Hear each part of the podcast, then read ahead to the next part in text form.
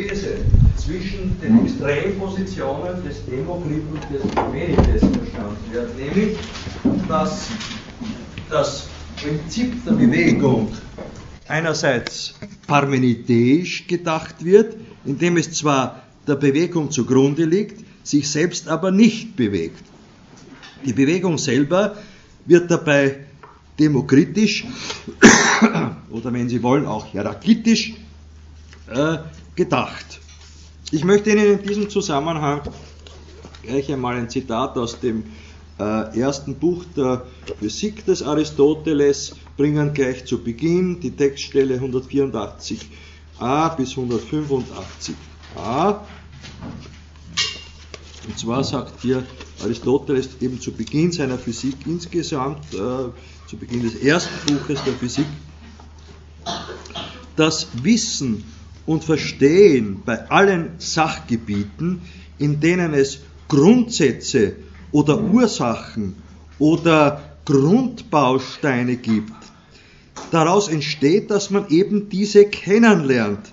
Denn wir sind überzeugt, dann einen jeden Gegenstand zu erkennen, wenn wir seine ersten Ursachen zur Kenntnis gebracht haben und seine ersten Anfänge und seinen Bestand bis hin zu den Grundbausteinen. Deshalb ist klar, auch bei der Wissenschaft von der Natur muss der Versuch gemacht werden, zunächst über die Grundsätze Bestimmungen zu treffen. Und dann sagt er weiter etwas später, notwendigerweise muss nun der Anfangsgrund entweder einer sein oder es gibt mehrere. Und wenn es einer ist, so nimmt er entweder Veränderung nicht an, wie Parmenides und Melissos sagen, oder er nimmt sie an, sich, so lehren es äh, die Naturphilosophen. Damit also ist äh, äh, äh, äh zum Beispiel Demokrit angesprochen. Und jetzt sagt Aristoteles noch ein Stück weiter in der Textstelle, die Untersuchung, ob das Seiende eines und unwandelbar ist, ist keine Untersuchung im Bereich der Naturforschung. Also man könnte sagen im Bereich der empirischen, der einzelwissenschaftlich empirischen Natur, Naturforschung. Ja. Wie auch der Geometer demjenigen keine Erklärungen mehr geben kann, der seine Grundsätze aufhebt, sondern dies entweder Sache einer anderen Wissenschaft ist oder einer Allgemeinwissenschaft. Nicht anders verhält es sich bei der Frage nach den Anfängern. Also das ist die Sache einer Allgemeinwissenschaft, namentlich der Allgemeinwissenschaft Philosophie. Es gibt nämlich gar keinen Anfang mehr, wenn nur eins und in diesem Sinne eines da ist. Denn Anfang ist immer der Anfang von etwas. Ja, dieses etwas führt bei Aristoteles äh, äh, zur Erklärung des Bewegungsprinzips, äh, das bei Aristoteles die Figur des unbewegten Bewegers hat. Also jenes äh, Bewegungsprinzips, das sich selber nicht bewegt, das sich aber selber als solches äh, in der Bewegung unbewegt beibehält. Äh, da möchte ich Ihnen jetzt ein Zitat aus dem äh, achten Buch äh, der Physik des Aristoteles bringen, aus dem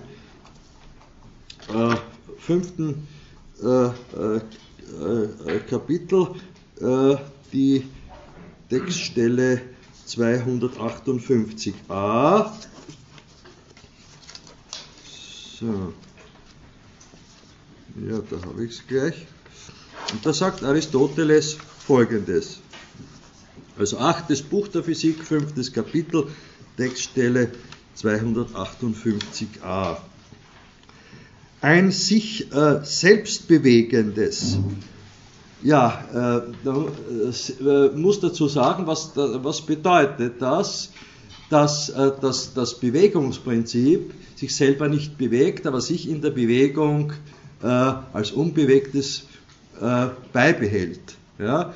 Dafür könnte man auch den Begriff der Selbstbewegung oder den Begriff, heute würde man sagen, der Selbstorganisation äh, einsetzen. Ja? Also Aristoteles denkt Bewegung unter dem äh, Aspekt äh, der Selbstorganisation. Und da sagt er jetzt bei dieser genannten Textstelle, ein sich selbst bewegendes muss enthalten ein bewegend, aber unbeweglich und ein bewegt, aber nicht notwendig bewegend. Ja? Aber das, was sich bewegt, muss nicht notwendigerweise bewegend wirken. Ja? Äh, bedeutet das Letzte und das Erstere äh, ein bewegend, aber unbeweglich. Genau das ist das Bewegungsprinzip. Hier ist es sehr schön zusammengefasst, äh, komprimiert an dieser Textstelle, was Aristoteles uns sagen möchte. Ja, das ist die Textstelle aus dem achten Buch äh, der Physik, Kapitel 5, Textstelle 258a. Nein, ich hätte eigentlich jeden Satz gemeint.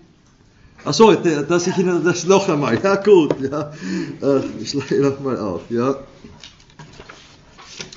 So, also, ein sich selbst bewegendes muss enthalten ein bewegend, aber unbeweglich. Erstens, ja, ein bewegend, aber unbeweglich. Und, zweitens, wenn Sie wollen, ja, und, und ein bewegt, aber nicht notwendig bewegend. Ein bewegt, aber nicht notwendig bewegend. Ja, gut.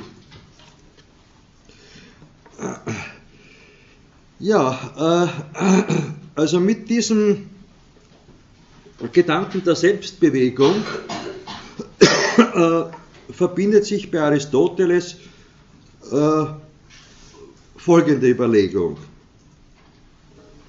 Also Veränderung ist zu verstehen als ein Prozess äh, der, heute würde man sagen, Selbstorganisation äh, im Rahmen veränderbarer Strukturen.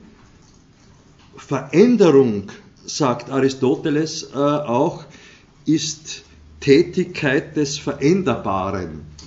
Äh, er sagt ja tatsächlich Tätigkeit, Veränderung ist Tätigkeit des Veränderbaren. Also dieses Prinzip der Selbstbewegung, äh, äh, in das führt Aristoteles auch äh, den Tätigkeitsgedanken ein. Ich spreche ja immer auch von, äh, bei Lebewesen zum Beispiel, auf die werden wir dann kommen, von Eigenaktivität. Ja, der Eigentätigkeit könnte man sagen. Ja, und mit äh, äh diesem Gedanken äh, äh, der Veränderung als äh, Tätigkeit äh, des äh, Veränderbaren verbindet sich nun bei Aristoteles der Gedanken dessen, was er unter Leben zum Unterschied vom Unbelebten versteht. Und da bringe ich Ihnen sogleich auch eine, die Textstelle aus dem achten Buch der Physik wieder, die Textstelle äh, 252b aus dem zweiten Kapitel des achten Buches äh, der Physik des Aristoteles. Und da äh, kommt jetzt Folgendes, wird Folgendes gesagt.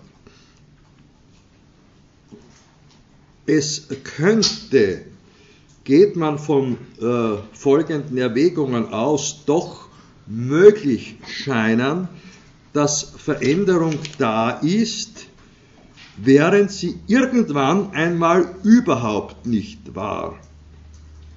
Und zwar erstens, kein Wandel ist immerwährend. Jeder Wandel ist doch naturgemäß von der Art von etwas fort zu etwas hin. Also muss es notwendig von jedem Wandel eine Begrenzung geben. Also es gibt zwar, die äh, Veränderung ist Tätigkeit des Veränderbaren, aber das hat auch äh, seine Grenzen. Äh, ich möchte jetzt gleich vorwegblicken, ich werde werd das dann ja nach den Weihnachtsferien ausführen. Bei Plessner, Helmut Plessner, in seiner philosophischen Anthropologie, wo er äh, sehr ausführlich auf den Begriff äh, äh, der Organisation des Lebendigen, der Struktur des Lebewesens zu sprechen kommt, ist der Begriff der Grenze etwas äh, sehr Wichtiges, ein Zentralbegriff. Weil Plessner der, der äh, Auffassung ist, und das schließt sich durchaus auch an die, lässt sich an die Gedanken des Aristoteles anschließen, dass äh, Lebewesen die Grenze, die, äh, die sie haben, oder ihre Körpergrenze im engeren Sinn, wenn Sie wollen, nicht in erster Linie von ihrer Umgebung, also von außen gesetzt wird, sondern dass Lebewesen selber in ihrer Eigenbewegung grenzsetzend sind. Ja? Also jede, äh, jeder Versuch, einem Lebewesen die Grenze von außen her zu setzen, äh, ist für ein Lebewesen unangenehm bis tödlich, ja? nach Plessner. Und äh, äh die Grundstruktur dieser Gedankenführung findet sich bereits bei Aristoteles. Äh, also äh, der Begriff des Lebens äh, ist ja noch nicht jetzt erwähnt worden, aber Aristoteles arbeitet sich darauf hin hier. Ne? Hat also damit zu tun, dass, ich zitiere noch einmal, jeder Wandel ist doch naturgemäß von der Art von etwas fort zu etwas hin, also muss es notwendig jedem, von jedem Wandel eine Begrenzung geben. Das ist noch nicht spezifiziert auf das, auf das, auf das Lebendige hin, aber schon angedeutet. Die Gegensätze, sagt er weiter, innerhalb derer, deren es sich abspielt. Ins Unendliche dagegen äh, verändert sich nichts. Das ist der erste Gedanke, also der Begrenzung des Veränderbaren. Zweitens, wir haben vor Augen, dass es möglich ist, dass etwas, das weder in Bewegung begriffen ist, noch in sich selbst irgendeinen Bewegungsantrieb hat, dennoch in äh, Bewegung gebracht werden kann. Wie meint er das? Ja, von außen. Ne? Was sich nicht selbst bewegt, kann von außen in Bewegung gebracht werden. Und daher sagt er auch weiter, wie es zum Beispiel bei leblosen Gegenständen der Fall ist. Der leblose Gegenstände sind nicht selbstbewegend, die können nur von außen her in Bewegung gebracht werden. Ja, wie es zum Beispiel bei leblosen Gegenständen der Fall ist, bei denen weder irgendein Teil noch das Ganze in Bewegung war, sondern das ruhte und wird nun irgendein Mal bewegt, und zwar durch einen Außeneinfluss bewegt. Dagegen, ja, setzt jetzt Aristoteles zu den leblosen Gegenständen. Dagegen müsste es doch eigentlich sein, dass sich das entweder immer bewegt oder nie, wenn es doch das es entsteht Bewegung, während sie vorher nicht war, nicht gibt. In ganz besonderer Weise sei derartiges bei belebten Wesen offenkundig. Ja? Also, dass äh, sich et, äh, etwas äh, entweder immer bewegt oder nie, wenn es doch, dass es entsteht Bewegung, während sie vorher nicht war, äh, nicht gibt. Ja, äh, und äh, ich fahre fort. Er sagt nun, äh, manchmal, wenn in uns gar kein Bewegungsdrang vorhanden ist, sondern wenn wir Ruhe halten, gehen wir doch irgendwann über zu Bewegung und es entsteht in uns, aus uns selbst der Anfang zu Bewegung, auch wenn von außen uns nichts in Bewegung setzt. Ja? Also das ist nichts anderes als der, der Aus, der, eine Ausführung des Gedankens der Selbstbewegung. Ne? Derartiges bekommen wir bei Unbelebten nicht zu sehen, sondern es setzt sie je ein von ihnen verschiedenes Äußeres in Bewegung. Von Lebewesen dagegen sagen wir, es bewegt sich selbst. Ja, nun, äh, bereits im zweiten Buch der Physik äh, hat, äh, unterscheidet Aristoteles ja zwei Arten von Dingen, nämlich solche, die durch etwas außer ihnen in Bewegung gebracht werden oder verursacht werden oder verändert werden. Das sind eben unbelebte Dinge. Und zweitens unterscheidet Aristoteles äh, Dinge, die, wie er sagt, von Natur aus da sind, die daher die Ursache ihrer Veränderung in sich selbst tragen. Das sind eben äh, Lebewesen. Und ich bringe Ihnen gleich auch eine Textstelle aus dem zweiten Buch der Physik des Aristoteles. Äh, das ist äh, die Textstelle 192b. Da sagt äh, Aristoteles folgendes. Unter den, äh, also das ist das Zitat für das, was ich jetzt gesagt habe, mit, aus, mit den Worten des Aristoteles gesprochen. Äh, unter den vorhandenen Dingen sind die einen von Natur aus, die anderen sind aufgrund anderer Ursachen da. Von Natur aus, Doppelpunkt, die Tiere und deren Teile, die Pflanzen und die Einfachen unter den Körpern. Äh, von diesem und ähnlichem sagen wir ja, es sei von Natur aus. Von diesen hat nämlich ein jedes in sich selbst einen Anfang von Veränderung und Bestand, teils bezogen auf Raum, teils auf Wachstum und Schwinden, teils auf Eigenschaftsveränderung. Naturbeschaffenheit ist doch eine Art, sagt er etwas später, eine Art Anfang und Ursache von Bewegung und Ruhe an dem Ding, dem sie im eigentlichen Sinne an und für sich nicht nur nebenbei zukommt. Also Bewegung ist äh, Lebewesen gewissermaßen inhärent, nicht? weil sie eben selbst bewegend äh, sind. Nun, neben der Unterscheidung zwischen diesen zwei Arten von Dingen, unbelebten und belebten, äh, durch, andere, durch anderes verursachte und selbstverursachende, differenziert Aristoteles nun auch zwischen zwei äh, Arten der Naturbeschaffenheit der Dinge, nämlich eine stofflich-materielle Beschaffenheit und äh, die äh, Form des Beschaffenseins von Dingen. Diese zweite Art, äh, nämlich die Formbeschaffenheit äh, oder die Formgestalt der Dinge, ist das, wodurch Dinge eigentlich zu dem werden, was ihrer Qualität und Wesensbestimmung nach sind. Dass dieser Gedanke wird äh, äh, sich dann in der Seelenlehre äh, fortsetzen und äh, besonders wichtig sein für die Bestimmung des Seelenbegriffes. Ja, also noch einmal, Unbelebtes äh, äh, bringt sich nicht aus sich selber hervor, äh, während Lebendiges stets seine Formgestalt eigenaktiv aus sich selber hervorbringt. Also nicht nur selbst organisiert ist, sierend ist, sondern auch selbstformend wirkt, äh, bis hin zu seiner Körpergrenze selbstformend wirkt.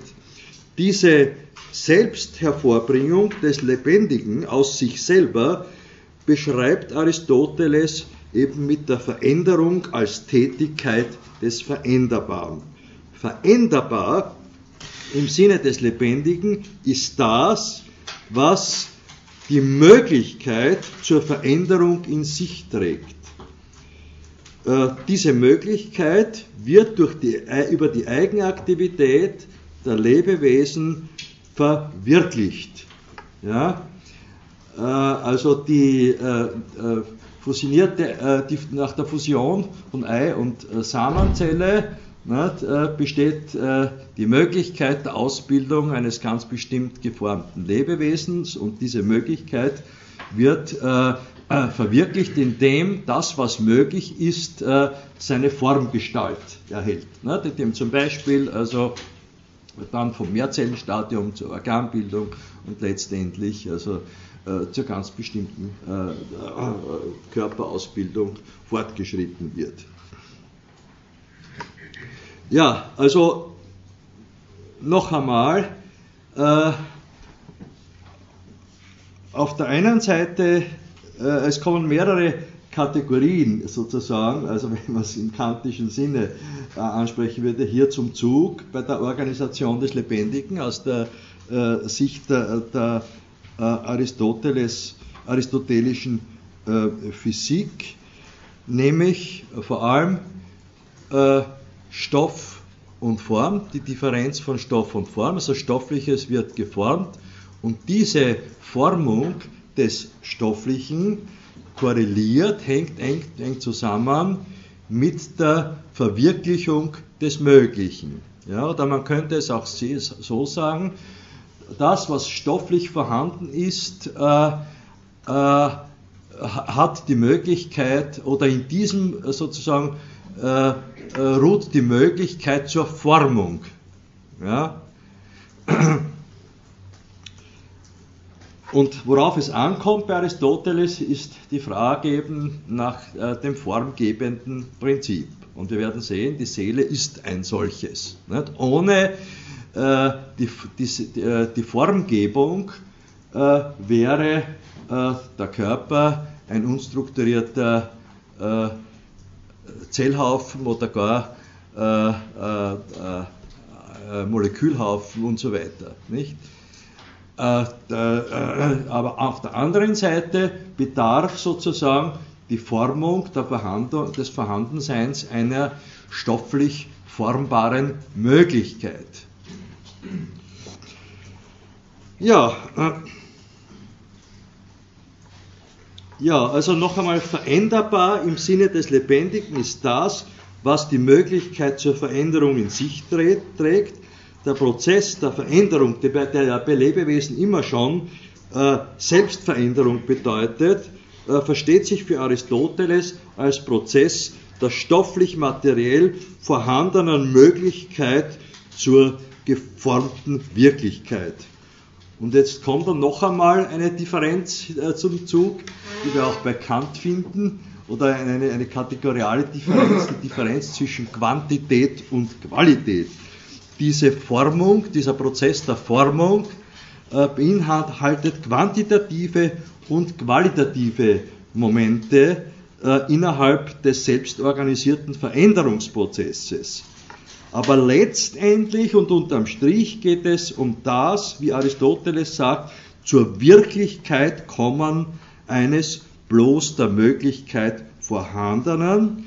Und das ist, sagt Aristoteles weiter, nichts anderes als äh, die äh, als Entwicklung fassbare beziehungsweise Veränderung beziehungsweise entwickelnde Veränderung. Ja, und dieses äh, Zitat möcht, möchte ich Ihnen jetzt zum Abschluss, bevor ich zur De Anima zur Seele rübergehe, äh, der Ausführungen zur Physik des Aristoteles bringen.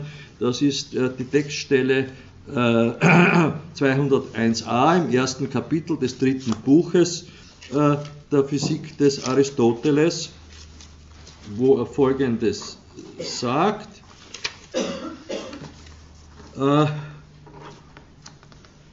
Äh, wird, es wird wieder auf die Veränderung Bezug, genommen. Also Bewegung von, der, von, Veränderung ist gewissermaßen der rote Faden, der durch die Physik des Aristoteles führt. Da sagt er hier, ohne die Begriffe Ort, Leer und Zeit kann Veränderung äh, nicht sein. Es ist also klar, dass deswegen und wegen der Tatsache, dass diese Begriffe für alles gemeinsam und allgemein sind, ihre Untersuchung durchzuführen ist. Ja, also mit, mit, dem, Zeit, mit dem Zeitbegriff der aristotelischen äh, Physik und mit der Ortsveränderung als solcher werden wir uns nicht näher befassen. Äh, äh, das würde sozusagen über unseren Rahmen hinausführen, aber äh, äh, äh, wenden wir uns jetzt also jener, jenem Teil sozusagen der Textstelle zu, wo es auf das auf die äh, Veränderung im Rahmen äh, der Organisation des Lebendigen geht. Äh, Aristoteles sagt also zuerst also, wie gesagt, zum Begriff Veränderung. Es ist also vorhanden, das eine allein im Modus der Wirklichkeit, das andere nach Möglichkeit und Wirklichkeit. Veränderndes und Veränderbare Bares. Das Verändernde ist ja ein Veränderndes eines Veränderbaren und umgekehrt ist das Veränderliche, äh, das Veränderliche ist veränderbar durch ein Veränderndes. Also diese Differenz von Veränderndem und Veränderbarem äh, stellt ab auf die Differenz äh, von dem, was als äh, zu, äh, äh, Prinzip zugrunde liegt letztendlich, nämlich das Verändernde und das Veränderbare ist das, was dank des zugrunde liegenden Prinzips tatsächlich seine Veränderung erfährt. Und da sagt Aristoteles weiter, es gibt aber keine Veränderung abgesehen äh, von, den, von den Dingen. Es wandelt sich ja je das in sich Wandelnde entweder seinem Wesen nach oder dem wie viel oder dem wie geartet äh, nach. Ja, was, äh, was, was, was ist damit angesprochen?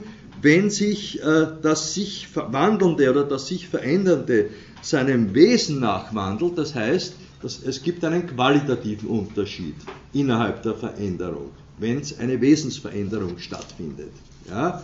Zum Beispiel in der Evolutionsgeschichte. Ne? Wenn äh, äh, aus äh, vormenschlichen Lebewesen äh, heraus in der Entwicklung sich menschliche Lebewesen herauskristallisieren, dann bedeutet das einen, eine Wesensveränderung innerhalb des Lebendigen.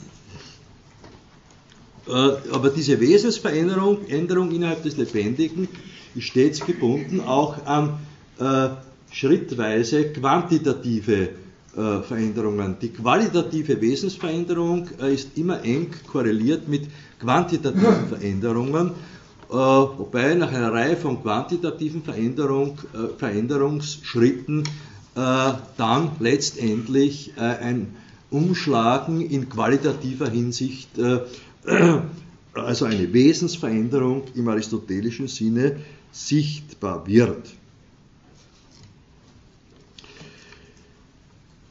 Ja, äh,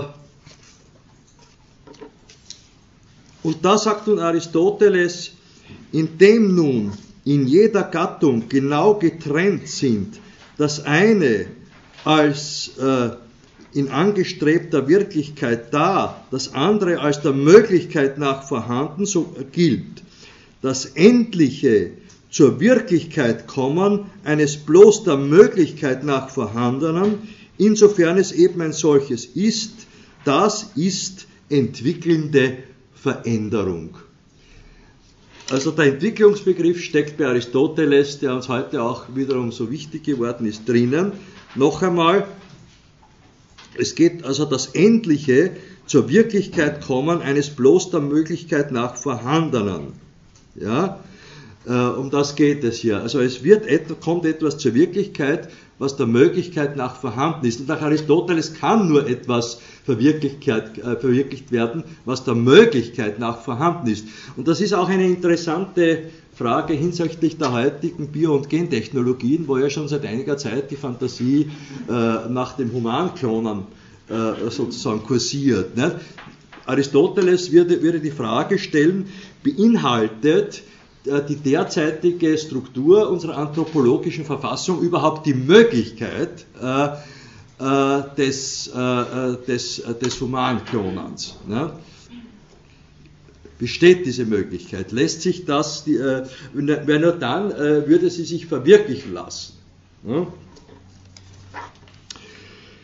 Ja, äh, und das ist äh, also der, das zur Wirklichkeit kommen eines bloß der Möglichkeit nach vorhandenen, das ist entwickelnde Veränderung.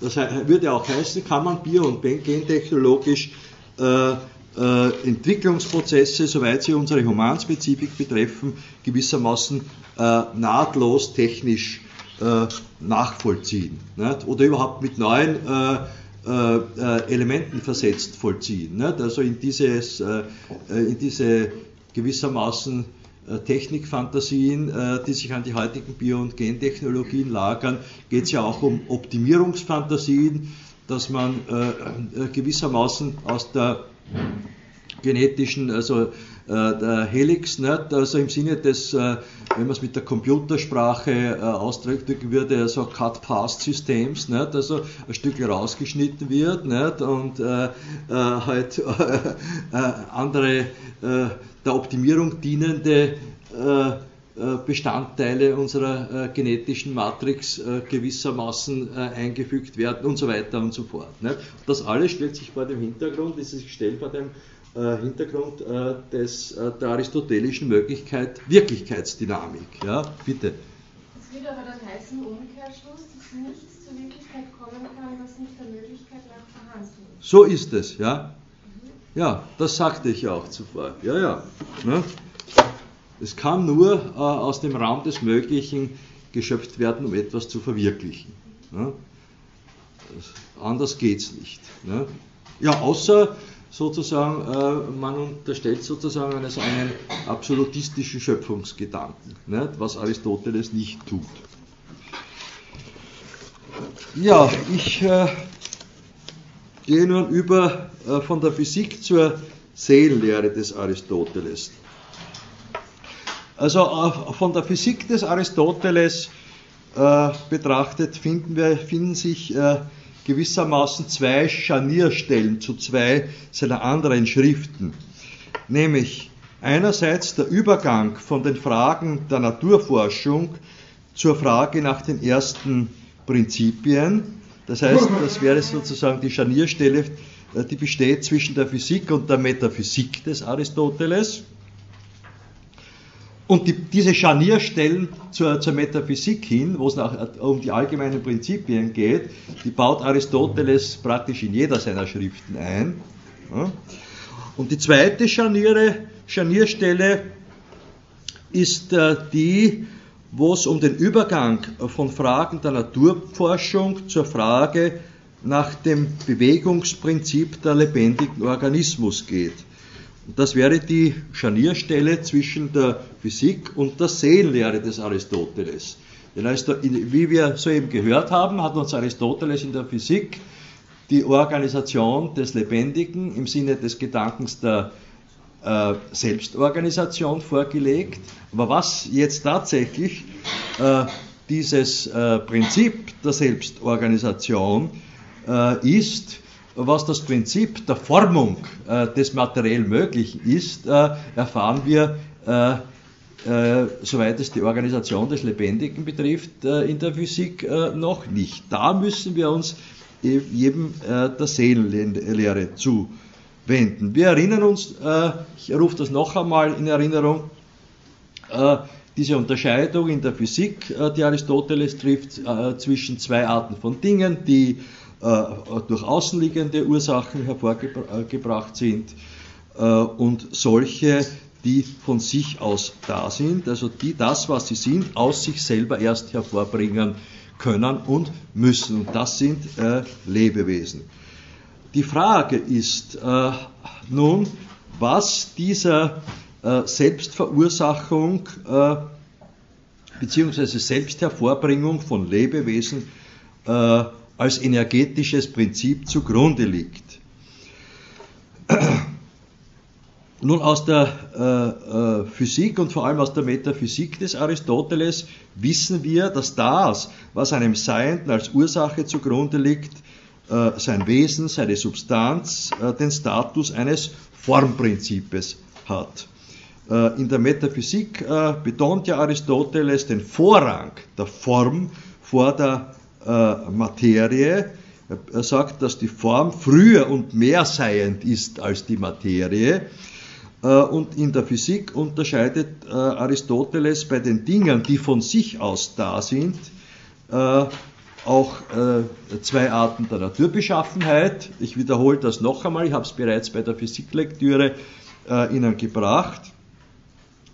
Ansatzweise nehme ich äh, äh, diese äh, äh, gewissermaßen niedrigere Art der Naturbeschaffenheit, also das heißt, also die äh, nicht, die, den stofflichen Entitäten ohne denen kein Lebewesen, kein Leben innewohnt, äh, vorfindbare Naturbeschaffenheiten, also das nicht lebendige und die Formgestalt, die Naturbeschaffenheit jener Seienden, die ihre eigene Formgestalt äh, aus sich hervorbringen. Nun, beide Arten der Naturbeschaffenheit und die darin eingelagerten Entitäten unterliegen der Bewegung und Veränderung, doch während sich die Entitäten mit äh, äh, bloß physikalischer Naturbeschaffenheit äh, im Sinne einfacher Ortsveränderung äh, bewegen können bzw. bewegt werden können, bewegen sich die Seienden von der Art der Naturbeschaffenheit des, des Lebendigen im Rahmen eines ihrem Wesen, ihrer Formgestalt entsprechenden Möglichkeitsrahmens. Dieser Möglichkeitsrahmen beinhaltet vor allem die Möglichkeit zur eigentätigen Selbstveränderung, wie sie eben den Lebewesen entspricht. Äh, obwohl äh, Lebewesen ihre, ihre eigene Formgestalt aus sich selber hervorbringen, sind sie äh, an stofflich-materielle Bedingungen gebunden. Die stofflich-materiellen Bedingungen beinhalten die Möglichkeit der substanziell wesentlichen Formgebung. Leben beruht nach Aristoteles auf Selbstorganisation im Sinne der eigenaktiven Selbstbewegung und Selbstformung. Und das Prinzip dieser Selbstformung ist für Aristoteles die Seele. Im ersten Buch seiner Schrift über die, über die Seele bezeichnet Aristoteles die Seele als das Prinzip der Lebewesen und dann etwas später sagt er, äh, das Beseelte aber unterscheidet sich vom Unbeseelten am meisten in zweifacher Hinsicht, nämlich durch Bewegung, man müsste sagen durch Selbstbewegung eigentlich genauer und durch Wahrnehmung. Ja, nachdem Aristoteles äh, die Seele im ersten Buch der Seelenlehre als äh, Prinzip der Lebewesen vorstellig gemacht hat, wird dieser Gedanke im zweiten Buch äh, weiter ausgeführt, nämlich dahingehend, dass das Seelenprinzip als Formprinzip des Körpers bestimmt wird. Äh, äh, und zwar, das, äh, und zwar vor dem Hintergrund des Unterschiedes der Differenz zwischen Materie und Form. Äh, Materie ist sozusagen potenziell formbar und die Form ist äh, äh, das Prinzip äh, der Realisierung des Möglichen. Ja, ich möchte Ihnen hier äh, aus dem äh, ersten Buch äh, der Seelenlehre gleich aus der Textstelle 402a, das ist zu Beginn des ersten Buches der Seelenlehre, eine Zitatstelle bringen.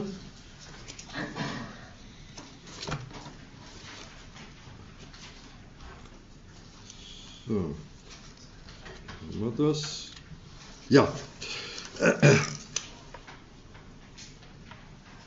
Also Aristoteles macht wieder sozusagen einen sehr breiten äh, äh, Rundumschlag.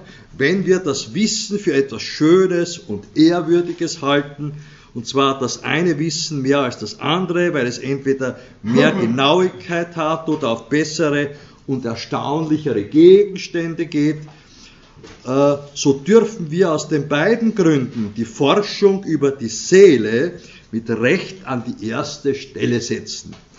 Die Erkenntnis von ihr trägt, wie es scheint, auch für die der Wahrheit im Ganzen viel bei, am meisten für die über die Natur, denn sie, die Seele, ist gleichsam, äh, Prinzip für äh, Lebewesen.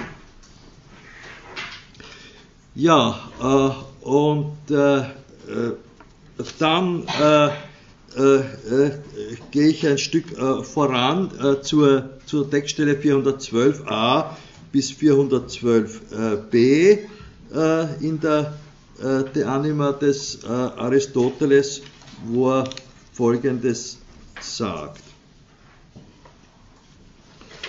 Aristoteles ähm, hat, äh, bezieht sich äh, in all seinen Texten äh, also sowohl auf das Prinzip der Wissenschaft, das immer auch auf die Metaphysik hin verweist, und was Aristoteles auch macht, Aristoteles geht in all seinen Texten auch philosophiegeschichtlich vor. Aristoteles, ich werde das jetzt nicht ausführen, ich sage es nur, nicht, also arbeitet sich immer äh, auch an den äh, äh, vorfindbaren, bisher vorfindbaren Positionen zu bestimmten also Problemen ab und nimmt dazu Stellung, Stellung um sozusagen das Terrain für seine äh, eigene Konzeption äh, freizulegen. Und da sagt er in diesem Kontext auch, äh, zu Beginn des zweiten Buches äh, der äh, Seellehre, das von den früheren Philosophen über die Seele überlieferte, äh, haben wir dargelegt. Wir wollen aber wieder gleichsam zu einem neuen Anfang zurückkehren und versuchen zu bestimmen, was die Seele ist und was ihr gemeinsamster Begriff sein dürfte. Wir äh, nennen nun eine Gattung des Seienden das Wesen, Substanz. Ja, das ist ja in der Metaphysik äh, erörtert worden, warum das so ist. Nicht? Aber das äh, spielt hier natürlich mit hinein, weil es konstitutiv ist für die Gedankenführung. Wir nennen nun eine Gattung des Seiten das Wesen, Substanz, und von diesem das eine als Materie, das an sich nicht dieses bestimmte Ding da ist, ein anderes aber als Gestalt und Form, nach welcher etwas schon ein bestimmtes Ding ist und drittens, das, was aus diesen beiden, das aus diesen beiden zusammengesetzte, also Stoff, Form und das aus diesen beiden zusammengesetzte. Ja? Also das ist sozusagen der Rahmen der Überlegungen, die Aristoteles äh, im, äh, äh, äh hin zu seinem Seelenbegriff äh, uns einmal äh, entwickelt. Und äh, da sagt äh, er dann noch äh, Folgendes. Äh, die Materie ist Potenz, Möglichkeit, die Form aber ist Vollendung, Entelechie. Ja, der Entelechie-Begriff des Aristoteles bedeutet äh, die Vollendung einer materiellen, äh, die formhafte Vollendung einer materiellen Möglichkeit. Und er sagt daher, ist wohl jeder natürliche Körper, der am Leben teilhat, ein Wesen, also Substanz, und zwar im Sinne eines zusammengesetzten Wesens. Da er aber ein so gearteter Körper ist, denn er besitzt Leben, dürfte der Körper nicht Seele sein, denn der Körper gehört nicht zu dem, was von einem zugrunde liegenden äh, äh, Substrat ausgesagt wird, sondern ist vielmehr ein zugrunde liegendes und Materie selbst. Also jetzt wird es also sozusagen ein bisschen, äh, äh, äh, also Aristoteles problematisiert hier. Also die Frage könnte man auch so äh, formulieren, was ist jetzt der Körper? Nicht? Ist er jetzt äh, äh, äh, äh, hat, unterliegt er der Wesensbestimmung oder ist er jetzt äh, bloß sozusagen ein äh, materielles Substrat. Ne? Und äh, äh ja, äh, dann sagt Aristoteles weiter, Notwendig also, um aus diesem Widerspruch rauszukommen, gewissermaßen, um die, de, den Körper, die Körper-Seelen-Relation oder den Körper als beseelt erklären zu können, letztendlich sagt Aristoteles, notwendig also muss die Seele ein Wesen als Formursache eines natürlichen Körpers sein, der in Möglichkeit Leben hat. Ja, also noch einmal, notwendig also, das ist jetzt äh, die, äh, noch nach wie vor die Textstelle äh, 400, äh, äh, äh, Entschuldigen Sie, ich sagte, habe hab mich geirrt, ich habe gesagt 402a, 412a, ja.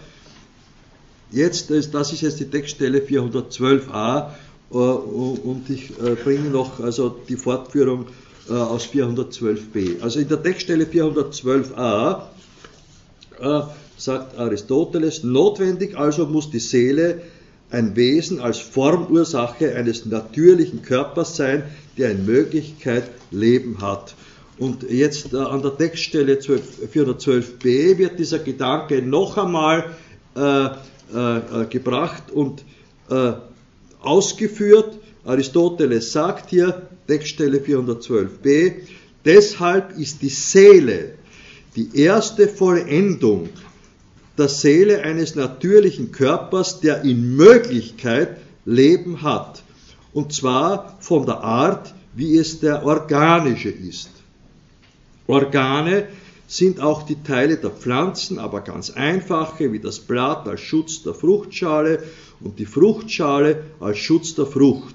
Die Wurzeln sind analog dem Munde, denn beide nehmen die Nahrung auf, wenn man nun etwas Gemeinsames von jeder Seele sagen soll, so ist sie wohl die erste Vollendung eines natürlichen organischen Körpers.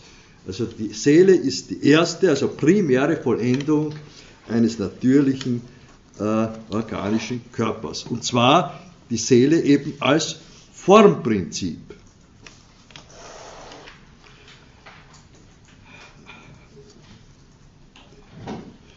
Ja, also noch einmal, äh, lebendige Organismen sind selbst organisiert und die Seele ist das äh, damit gekoppelte Formprinzip, das überhaupt diese Selbstorganisation im Sinne der Formvollendung eines Körpers äh, äh, als energetisches Prinzip äh, bewirkt.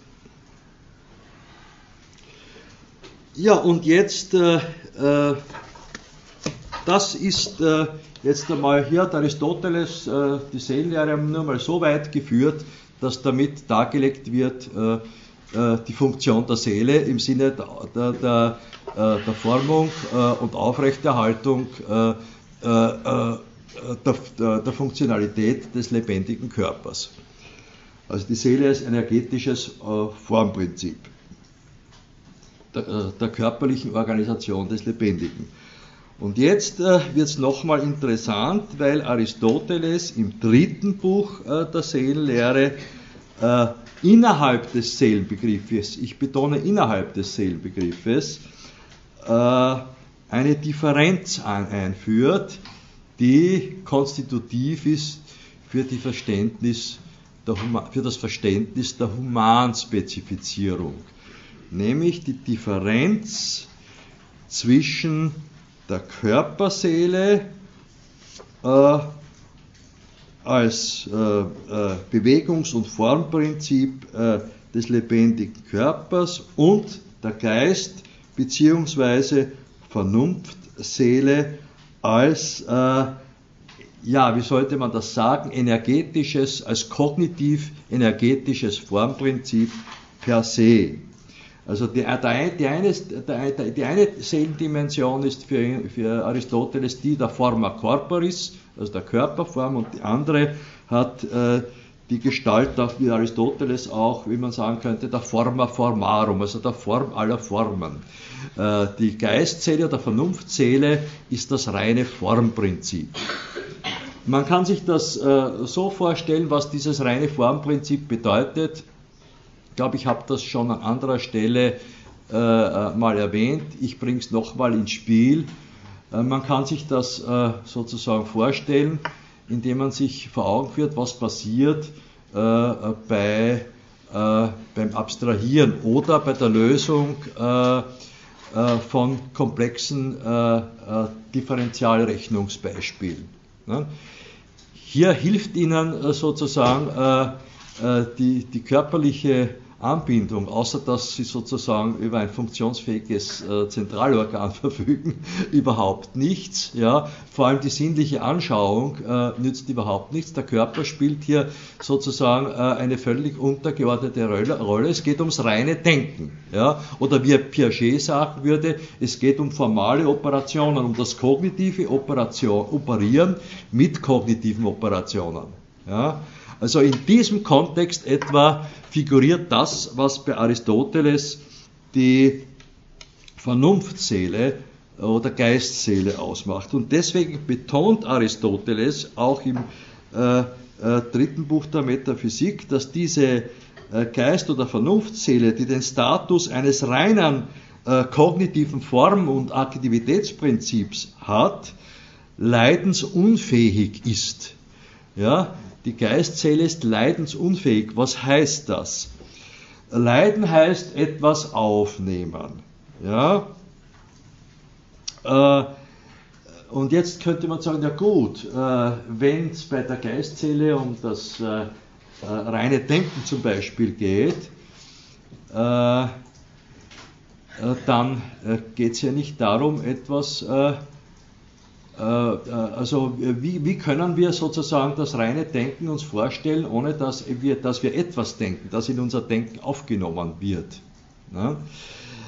Äh, das ist sozusagen nur zum Teil am Beispiel der Differentialgleichungen vielleicht ausmachbar. Nicht? Aber wenn Sie sozusagen logisch ein Beispiel durchdenken, dann hilft es Ihnen nichts, wenn Sie versuchen, jetzt von außen irgendwas aufzunehmen. Sie müssen sozusagen in sich selbst Ihre Gedanken führen. Aber äh, äh das hat noch eine, eine weitere Bedeutung äh, bei Aristoteles und vor allem auch diese, nämlich, dass das reine Formprinzip, das die Geistzelle darstellt, äh, schon etwas aufnimmt, aber es kann nur das aufnehmen, was äh, das, die Geistseele kann nur das aus, auf, äh, aufnehmen, was sie aus sich selber herausgesetzt hat, bevor es das, was, es aus sich selber, was sie aus sich selber herausgesetzt hat, aufnimmt. Ja, also wie könnte man sich das vorstellen? Sie müssen, würde Platon sagen, um äh, einen Tisch zu erkennen, wenn Sie einen Raum betreten, erst äh, äh, den Begriff des Tisches haben. Ja?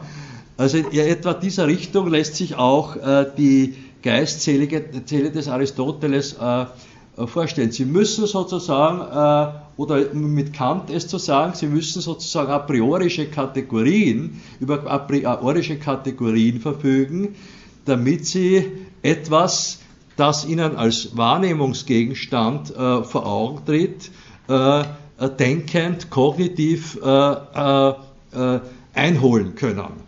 Ja? Und äh, das ist äh, in etwa auch das, was äh, Aristoteles oder wie Aristoteles äh, die Geistzelle äh, uns vorstellig machen möchte. Die Geistzelle ist das reine Formprinzip. Ja? Wir sind äh, hineingeworfen in eine Vielfalt von Phänomenen und Erscheinungen, die wir nur vernünftig denkend, ne, würde Kant sagen, und so meint auch Aristoteles, begrifflich einholen können. Aber wenn wir das tun, sind wir veranlasst, Begriffe zu bilden, Kategorien zu bilden, mit denen uns die Strukturierung, die kognitive Formung dessen, was uns vorgegeben ist, gelingen kann. Und was machen wir dabei? Wir setzen uns a priori sozusagen verfügbare Kategorien im Sinne von Kant ein und holen, äh, äh, äh, bringen mit diesem Einsatz der Kategorien und Begriffe Ordnung in die scheinbar verwirrende Vielfalt äh, der Phänomene und Erscheinungen äh, und kommen so zu, zum Begreifen dessen, was wirklich ist oder was äh, wirkt. Ja.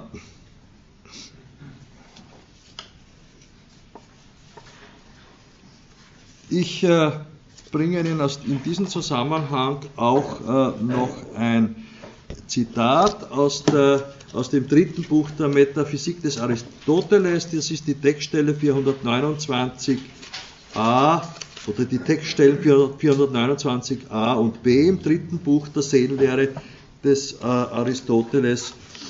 Er sagt,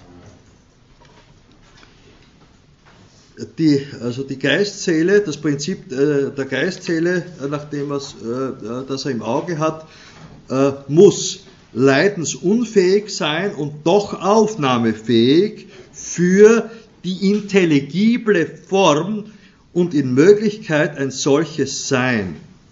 Und ähnlich wie das Wahrnehmungsfähige sich zum Wahrnehmbaren verhält, so muss sich die Vernunft, der Intellekt, zum Intelligiblen verhalten. Folglich muss sie, nämlich die Geistseele, die Vernunftseele, da sie alles erfasst, unvermischt sein, wie Anaxagoras sagt, um zu herrschen. Das heißt, um zu, erke um zu erkennen.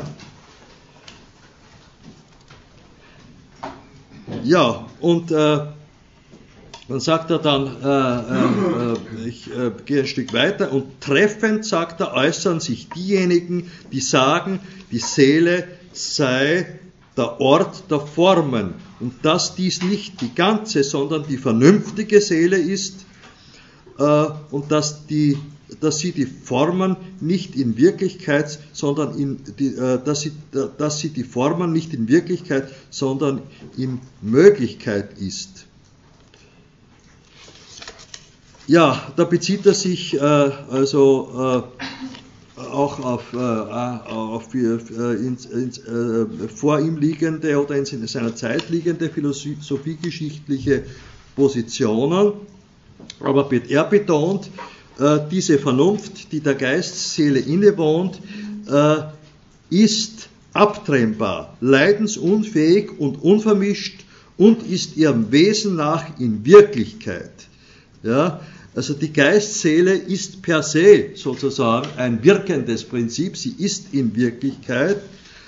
Äh, äh, immer nämlich ist das Wirkende ehrwürdiger im Vergleich zum Leidenden und das Prinzip zur Materie. Dasselbe aber ist die Wissenschaft in Wirklichkeit zum Gegenstand. Die Wissenschaft in Möglichkeit ist im Einzelnen der Zeit nach früher, im Ganzen aber auch in der Zeit nach sondern die Vernunft ist nicht bald tätig, bald nicht tätig, sie ist immer tätig. Abgetrennt nur ist sie das, was sie ihrem Wesen nach ist. Und nur dieses Prinzip ist unsterblich und ewig. Wir haben dann aber keine Erinnerung, weil dieses leidensunfähig ist. Die leidensfähige Vernunft hingegen vergänglich ist und ohne diese äh, jenes nichts vom Erinnerten kennt die vernünftige Erfassung von unteilbarem Gegebenem gehört zu demjenigen, wovon es keinen Irrtum gibt. Ja, das klingt fast äh, kartesianisch. Ne? Die vernünftige Erfassung von äh, unteilbarem Gegebenem gehört zu demjenigen, wovon, es wovon, es keinen Irrtum gibt. Was ist da, gemeint? Was ist das unteilbare Gegebene? Ja, die Prinzipien. Ne? Mit der Vernunftseele äh, also mit dem reinen Formprinzip, äh, haben wir die Ebene, äh, die uns den Zugang zu den Prinzipien verschafft. Und wenn man ein zugrunde liegendes Prinzip erfasst hat, dann gibt es, so argumentiert Aristoteles, im Kontext der Geistseele keinen Irrtum.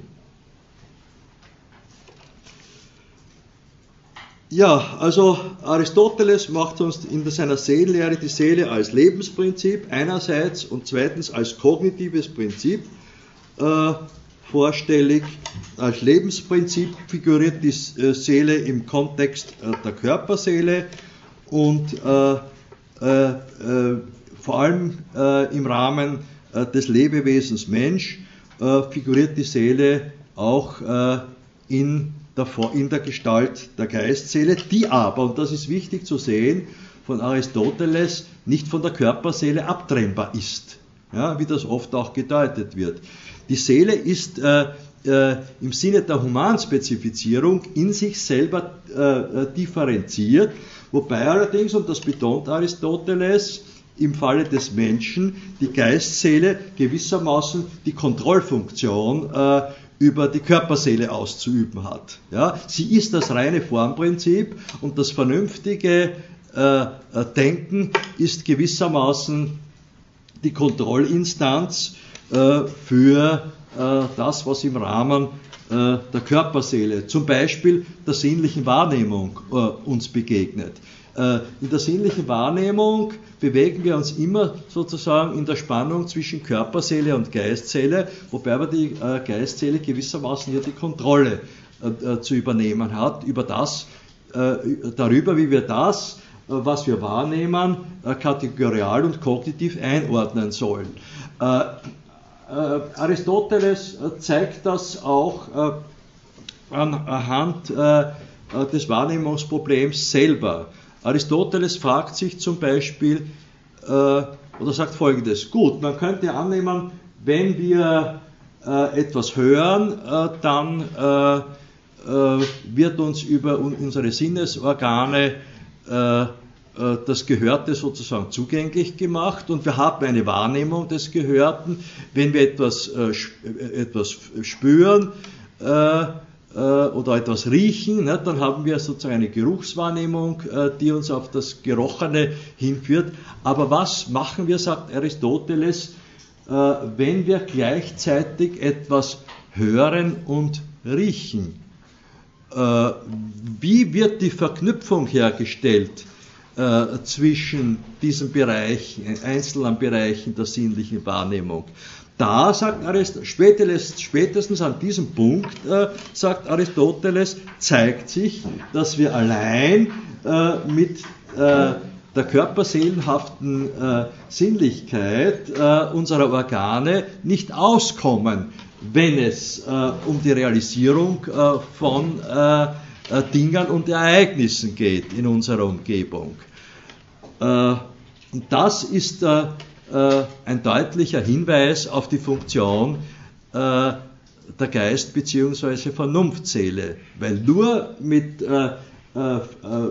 kategorialen Formen können diese oder unter dem Einsatz von kategorialen Formen, die wir aus unserer Vernunft her beziehen, können solche Verknüpfungsleistungen überhaupt gelingen. Ja, äh, äh, damit äh, äh, möchte ich für heute, also wo ich ein bisschen länger mich aufgehalten habe als sonst, also etwas über eine Stunde hinaus, äh, äh, mit meinen Ausführungen abschließen.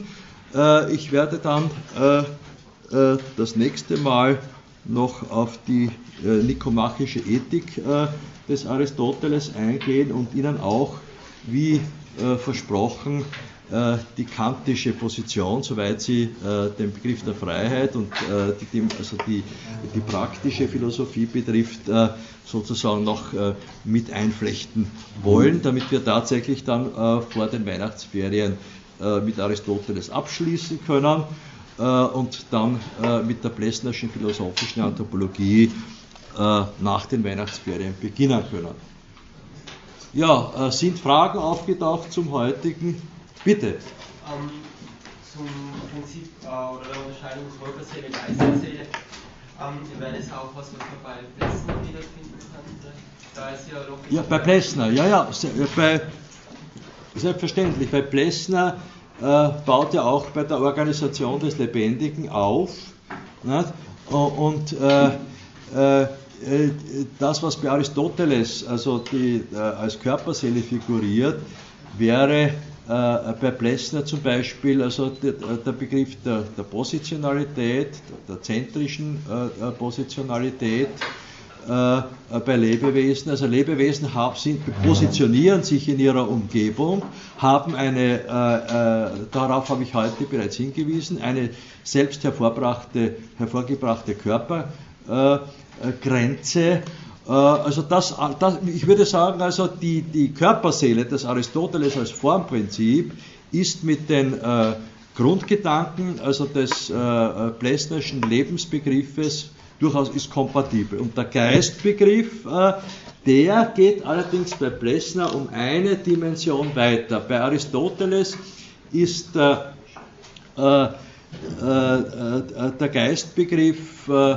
durchaus auch also Körperseele im, im, Zusammenhang des Seelenbegriffes insgesamt gefasst und im Rahmen des Menschenbegriffes auch äh, äh, äh, gebunden sowohl an die, an die Natur als auch an die Gesellschaft. und bei Plessner findet, also man könnte sagen, also äh, an die uh, Umgebung äh, und äh, an, die, an die eigene Innenwelt ist der Menschenbegriff gebunden und auch äh, an, äh, an seine Sozialwelt, äh, während Plessner, das ist aber eine kleine Differenz, noch einmal zwischen Außenwelt und Umwelt differenziert. Aber im Grunde genommen ist sein Geistesbegriff genauso dreidimensioniert wie bei Aristoteles nämlich äh, in, äh, also die, die Konstitutionsbedingungen für die Bildung des Geistes sind bei Plessner die Außenwelt, die Innenwelt und die soziale Mitwelt. Ja? Jetzt, wenn man den Geistesbegriff innerhalb der Seelenlehre des Aristoteles äh, bloß denkt, findet sich diese äh, sozietäre äh, Dimensionierung natürlich nicht. Aber wenn man äh, äh, den Begriff der Geistseele im Kontext äh, des gesamten Menschenbegriffes, den wir ja, wie ich Ihnen zu vermitteln versucht habe, aus fünf Schriften des Aristoteles gewinnen müssen, sieht, dann ist sehr wohl diese Spannung zwischen Individualität und Sozietät und auch diese Triplizität, äh, die Plessner anspricht, von Außenwelt, Innenwelt und sozialer Mitwelt, bereits bei Aristoteles vorzufinden.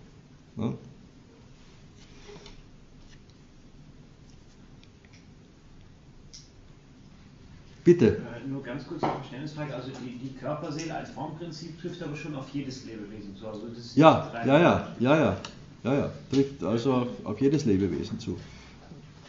Das heißt, man könnte vielleicht sagen, dass die, die, die Kirche dann in ihrer eigenen Seelenlehre den aristotelischen Seelenbegriff etwas nur auf die Geistesseele reduziert? Oder? Äh, ja, äh, also gewisserweise ja. ja also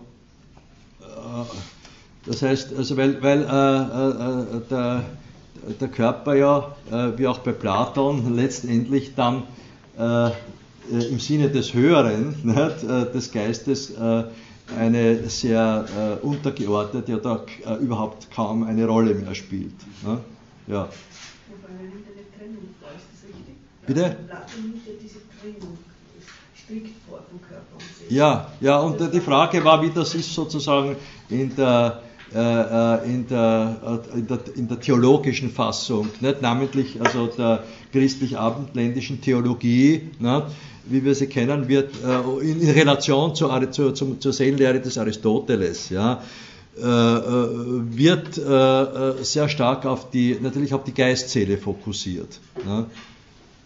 Und, weniger auf die Körperseele. Und es wird auch stärker, auch äh, von, nicht nur von dort her, aber auch von, von dort her vor allem, äh, kommt die Deutung des Aristoteles äh, der möglichen Abtrennbarkeit von Körperseeliger, Körperseele und Geistseele oder eines gewissen Dualismus der Körperseelenhaftigkeit und der Geistseelenhaftigkeit bei Aristoteles, dem würde ich widersprechen. Äh, Aristoteles, ich, für mich lässt sich diese Trennung bei Aristoteles nicht finden. Ja? Ich sehe das eigentlich, ich finde das auch so. Für ihn ist der Körper und die Seele eins. Ja. Es ist nur ein, ein, ein ja, ja. Nicht? Und äh, natürlich, die, die, Frage bleibt offen, nicht? Also wie, wie deuten wir sozusagen äh, beim äh, sozusagen äh, sterbenden Verfall des Körpers letztendlich dann das äh, äh, seelenhafte energetische Prinzip. Nicht? Äh, äh, nicht? Also, äh, da gibt es verschiedene Möglichkeiten, nicht? Also, die auch über die, über die einfache äh, sozusagen Glaubenshaltung des Seelenüberlebens durchaus noch ein Stück hinausgehen können. Wenn man etwa das Einsteinsche Formelprinzip hernimmt, dann ist es so, dass eben nichts in nichts aufgelöst werden kann. Nicht? Aber das sind sozusagen jetzt einmal sehr pauschale Aussagen. Nicht? Also das wäre auch ein Thema für äh, einschlägige äh, Arbeiten, Diplom- oder Magisterarbeiten. Ja, bitte. Die christliche Theologie äh, bezieht sich ja mehr auf das Platonische und nicht auf das Aristotelische. Aristoteles, äh, die Schriften von Aristoteles sind erst später. Ja, ja, aber ich, meine also die, die, christliche Theologie in der heutigen Fassung, ja, ja, klar. Ja. Die christliche Theologie in der heutigen Fassung ist sicherlich aristotelisch bestimmt, zumindest seit Thomas von Aquin. Ja, ja, aber wir sprechen jetzt von der Fokussierung der, auf, die, auf, die, auf die Geistseele, ja, ja, ja, über Thomas von Aquin. Nicht? Aber es ist andererseits auch wichtig, dass ursprünglich nicht, äh, äh das Christentum natürlich äh, äh, äh, von Aristoteles keine Ahnung, Ahnung haben konnte, nicht? Äh, weil der ist, äh, diese, die Rezeption des Aristoteles über, de, über den arabischen Raum also, äh, zu uns gekommen ist. Nicht?